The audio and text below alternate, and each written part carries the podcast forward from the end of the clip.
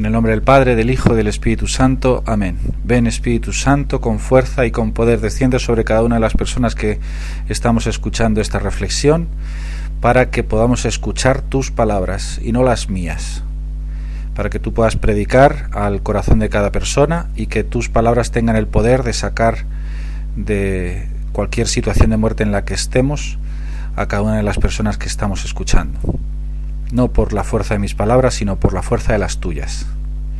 Amén.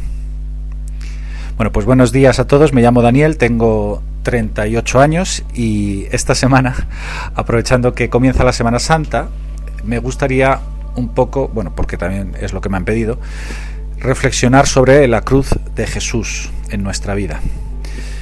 Esta reflexión solo va a durar unos minutos, por lo menos eso espero, quizá unos minutos más, pero como es Semana Santa, pues eh, me concedéis ese premio.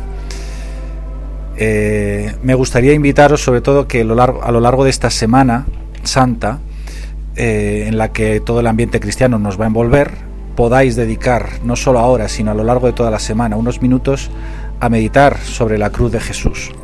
Hay muchos textos en la Biblia para hablar de la cruz. Pero si lo hago, posiblemente esta reflexión duraría más de una hora. Y alguno que yo me sé me echaría la bronca. He decidido quedarme simplemente con la oración de Jesús que hace a su Padre en Getsemaní, que es aquella que conocemos todos, ¿no? Que dice, Padre, que pase de mí este cáliz, pero que no se haga mi voluntad, sino la tuya. Por desgracia, la mayoría de nosotros eh, creemos, se nos ha metido hasta el tuétano, la idea buenista de un Dios dulzón, tan bueno, tan amable, tan dulce, que la única diferencia entre Dios y Papá Noel es que a uno lo vestimos de blanco y lo sentamos en un trono en el cielo y al otro de rojo y en un trineo. Y creemos que Dios es tan así, tan cookie, que no puede querer para nosotros nada que suponga el más mínimo sufrimiento. Sin embargo, deberíamos preguntarle a Jesús, a ver si Él piensa lo mismo de Dios que nosotros, tan modernos y equivocados. Porque en Jesús vemos como Dios Padre ha querido que su Hijo único fuera crucificado por los judíos, por los romanos, pero por ti y por mí. Y como Dios Hijo ha querido libremente cumplir la voluntad de su Padre. Para ello Dios Hijo se ha hecho hombre, se ha hecho carne, como tú y como yo con las mismas limitaciones que nosotros, con las mismas necesidades físicas, las mismas debilidades que nosotros, se cansaba como nosotros, tenía que parar cuando necesitaba hacer sus necesidades, como tú y como yo. Si se golpeaba contra algo y sangraba, pues sangraba como tú y como yo. Si se le moría un amigo, lloraba de pena tanto como tú y como yo. Es más, Jesús tuvo que aprender a rezar, le enseñaron sus padres, aprendió a practicar la religión judía, a leer la Biblia, no nació con todo esto aprendido, igual que tú y que yo. Pero lo más importante, Jesús tuvo que aprender a hacer la voluntad de su Padre. La carta a los hebreos dice que aprendió sufriendo a obedecer y que durante su vida mortal ofreció con grandes clamores y súplicas sus oraciones al único que podía salvarle de la muerte. No sé si os habéis preguntado alguna vez esto, yo sí, pero es ¿por qué Jesús se dejó matar? ¿Por qué dejó que lo colgaran de una cruz? Alguno pensará, para perdonarnos los pecados. Pues sí, es cierto, pero no podía haberlo hecho de otra manera. Él que es Dios y que no está obligado ni, ni antes ni ahora a hacer las cosas de una manera determinada, Él puede hacer lo que le dé la gana cuando quiera. ¿Por qué Jesús debía morir en la cruz? Podría haber hecho borrón y cuenta nueva, haber agitado uno de sus dedos y perdonado al mundo entero, haber pronunciado una palabra y punto, todos perdonados. La muerte de Cristo, como tal, no era necesaria para perdonar los pecados. ¿Por qué Jesús tuvo que cargar con una cruz? El mismo Jesús le dice a Pedro en Getsemaní, guarda tu espada. ¿Acaso crees que no podría yo pedir a mi Padre y al instante me enviaría aquí doce legiones de ángeles a mi disposición? O sea, si Jesús hubiera dicho, papá, defiéndeme, al instante, 12.000 ángeles habrían aparecido para defenderle. ¿Por qué no lo pidió? Padre, que no se haga mi voluntad, sino la tuya. Jesús sabe que su Padre quiere que le suceda lo que está viviendo. Sabe que su Padre dirige cada cosa que le ocurre en su vida, que nada es fruto de la casualidad, que todo forma parte de una historia de salvación dirigida por su Padre para llevar adelante un designio de amor, pero un designio de amor que va mucho más allá que el simple perdón de los pecados. perdonad por la frase, pero os lo digo con toda sinceridad. ¿De qué nos sirve a ti y a mí que Jesús nos haya perdonado los pecados? Sí, muy bien. ¿Y ahora qué? ¿Sigo como siempre? ¿Siendo la misma persona? Ah, bueno, me, puedo confesar todos los días si es necesario y si estoy arrepentido. Que Dios me perdona a través de la confesión, obviamente. Pero ¿de verdad creemos, de verdad crees que eso es lo único que Jesús quiso para nosotros? ¿Que podamos confesarnos cada vez que pecamos? Y mientras tanto, ¿qué? Que sigamos pecando y confesando hasta que llegue la muerte y tengamos la buena o la mala suerte de que nos pille confesados o no. No, Jesús vino a algo mucho más grande que simplemente perdonarnos los pecados una y otra vez. Que ojo también, yo no estoy diciendo lo contrario, si caes, corre al sacramento, que para eso lo ha fundado Cristo. Pero Dios Hijo se hizo hombre como tú y como yo, con las mismas limitaciones y debilidades que tú y que yo, para someter la naturaleza humana a la obediencia al Espíritu Santo. Jesús cogió su carne, sus ganas de vivir, sus deseos de no sufrir, de sobrevivir, como los tuyos y los míos, y los sometió todos a la voluntad del Espíritu Santo. De manera que Jesús en su vida vemos que es libre, elige libremente obedecer al Espíritu Santo en todo lo que éste hace que le suceda. Desde las cosas más extraordinarias, como puede ser que se le presente un leproso y que le tenga que curar, o un endemoniado y que le tenga que liberar, Jesús no se lo piensa, no, no, dice que va, van a pensar que soy un flipado de la vida. Mejor no, anda que si, si no se cura, si no se libera, voy a quedar en ridículo. No, Jesús es dócil al Espíritu Santo y simplemente lo hace. Y también en las cosas más normales, ¿eh? La gente quiere escucharle, háblales y lo hace. Le reciben con palmas y gritos de Osana, pues déjales que lo hagan y lo hace. El Espíritu Santo le revela que Judas va a traicionarle y que y, y no se opone. No trata de convencer a Judas, deja que Judas sea libre. Le arrestan y le hacen un juicio injusto con acusaciones falsas y se deja juzgar así. Le latigan, le esculpen, le, le esculpen, no, le escupen, le insultan, le maltratan, que ya ni parece un hombre, y se deja hacer. Le clavan en la cruz y le levantan a la vista de todo el mundo, y deja que así sea. Jesús es dócil al Espíritu Santo, y esta docilidad transforma su carne humana y la va divinizando, como dicen los padres de la Iglesia. Su Padre no desciende a salvarle de la cruz, que podría haberlo hecho, y Jesús no murmura porque Dios no lo hace.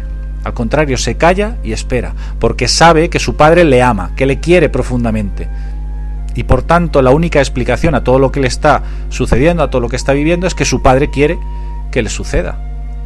Y Jesús ha aprendido a vivir, a vivir de la voluntad de su Padre, de lo que su Padre quiere, y no de su propia voluntad, de lo que Él quiere, viviendo así por su cuenta y teniendo a Dios como si fuera un comodín para cuando las cosas van mal. Finalmente Jesús resucita en su humanidad que ya está completamente divinizada, y con ella sube al cielo, y desde allí sigue intercediendo. Ahora mismo Él está intercediendo por ti y por mí, para que en medio de las contrariedades y cruces de tu vida y de la mía, nosotros podamos ser dóciles también al Espíritu Santo como lo fue Él, dóciles a la historia que Dios quiere que vivamos tú y yo hoy. Al hacerse hombre, el Hijo de Dios tu naturaleza humana y la mía han quedado unidas completamente a la suya. Él sufrió tus sufrimientos y tú sufres los suyos, pero tú, tú ya no los sufres solo. En tu sufrimiento Jesús está contigo, infundiéndote su espíritu, para que seas dócil, para que no murmures, para que no dudes de que todo lo que te está pasando hoy está dirigido por Dios Padre, que te ama tan profundamente como ama a Cristo y que quiere divinizarte a ti también, para que donde yo esté, estéis también vosotros, porque a donde yo voy ya sabéis el camino. ¿Cuál es este camino, Jesús? Yo soy el camino, yo soy la verdad, yo soy la vida. Nadie va al Padre sino a través de mí. es decir, siendo una, haciéndose una sola cosa conmigo.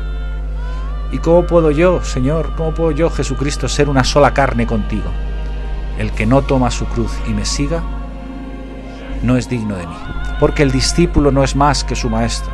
Le basta al discípulo con ser igual que su maestro. Pues sí, Jesús es el camino, es la verdad, es la vida. ¿Qué quiere decir esto? Que si te pones ahora mirando un crucifijo, verás que para ser una sola carne con Jesús debes recorrer el mismo camino que hizo Él, el camino del amor a tus enemigos, por amor al Padre. Debes reconocer que esa forma de vivir y de amar es la única y verdadera forma de vivir y de amar, y que lo demás es pura vanidad y egocentrismo tuyo y mío. De manera que, dejándote conducir suavemente por el Espíritu Santo hacia la cruz que el Padre quiere para ti, experimentas dentro de ti la vida eterna, como lo he hecho yo en mi vida. Una vida y plenitud que no es fruto de tus obras, de tu buenismo, de tus esfuerzos o de tus virtudes, de tu religiosidad, sino que es fruto de la presencia del Espíritu Santo actuando en ti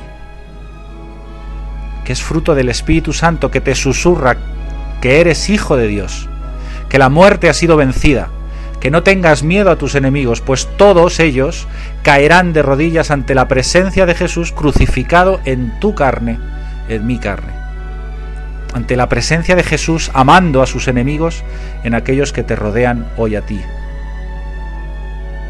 Te llames como te llames, José, Juan, Guillermo, Almudena, quien sea dice San Pablo, completo en mi carne lo que le falta a la pasión de Cristo en favor de su cuerpo que es la iglesia. Jesús quiere hoy que le dejes ser crucificado en ti, en lo que te ocurre, en eso que no entiendes hoy, que te hace sufrir, que tal vez no llegas a final de mes, que no sabes qué hacer con tu vida, que no tienes novia, que no tienes novio, que tu marido no es el que pensabas que iba a ser cuando te casaste, que tu matrimonio no era como tú te lo habías proyectado, o incluso tu santidad, que no eres tan santo como tú pensabas que ibas a ser. No estás solo. Jesús está contigo, unidos tú y Él, dando la vida por el mundo que te rodea en tu cruz, perdonando desde tu cruz, desde eso que te hace sufrir, perdonando los pecados de los demás. Mientras tanto tu carne se diviniza y se vuelve capaz de hacer las mismas obras que Jesús, e incluso obras mayores que las suyas, como afirma San Juan. Ante Jesús crucificado en tu carne, hasta los demonios huyen. ¿Por qué no huyen los demonios delante de ti? Porque no te has dejado crucificar con Cristo. Déjate crucificar con Él y huirán delante de ti. No tengas miedo a sufrir la muerte ha sido vencida. No sé cómo transmitir esto con una grabación, pero yo lo he visto en mi vida. La muerte, mi muerte, ha sido vencida. Mi incapacidad de amar, mi incapacidad de querer sufrir, ha sido vencida. El mar se ha abierto de par en par. Y como yo, como Jesús, tú también hoy puedes pasar por tu sufrimiento sin mojarte, viendo lo que el Espíritu Santo es capaz de hacer por ti y en ti, por la simple docilidad, viendo la pared del mar a la derecha y a la izquierda, creyendo que se te va a caer encima y que no se te cae, y cuando luego miras atrás desde la otra orilla, ves que tus enemigos, que los demonios que te susurraban y que te decían que era mejor que siguieras pecando, que era mejor cuando no eras esclavo, cuando no eras cristiano, perdón, que era mejor seguir siendo esclavo, del que te quieran, del que me acepten, del que me reconozcan, del ser, verás desde la otra orilla que tus enemigos se han ahogado para siempre y que desde la cruz, como Jesús, te has vuelto un hombre, te has vuelto una mujer libre, capaz de amar a todos. Pues nada, que Dios os bendiga, feliz Semana Santa y os invito a que viváis esta Semana Santa no desde fuera como observadores externos, sino desde dentro, acompañando a Jesús en cada momento que la Iglesia nos va a ir llevando, ¿eh? siendo tú uno con Jesús, en el momento en que está en la cárcel él solo, en el momento en el que está en la cruz crucificado, el momento en el que baja a tu infierno para rescatarte de la muerte y sobre todo en el momento de la resurrección, cuando Cristo te pasa a ti de la muerte a la vida y te hace capaz de amar, capaz de amar, de salir de ti mismo. Feliz semana.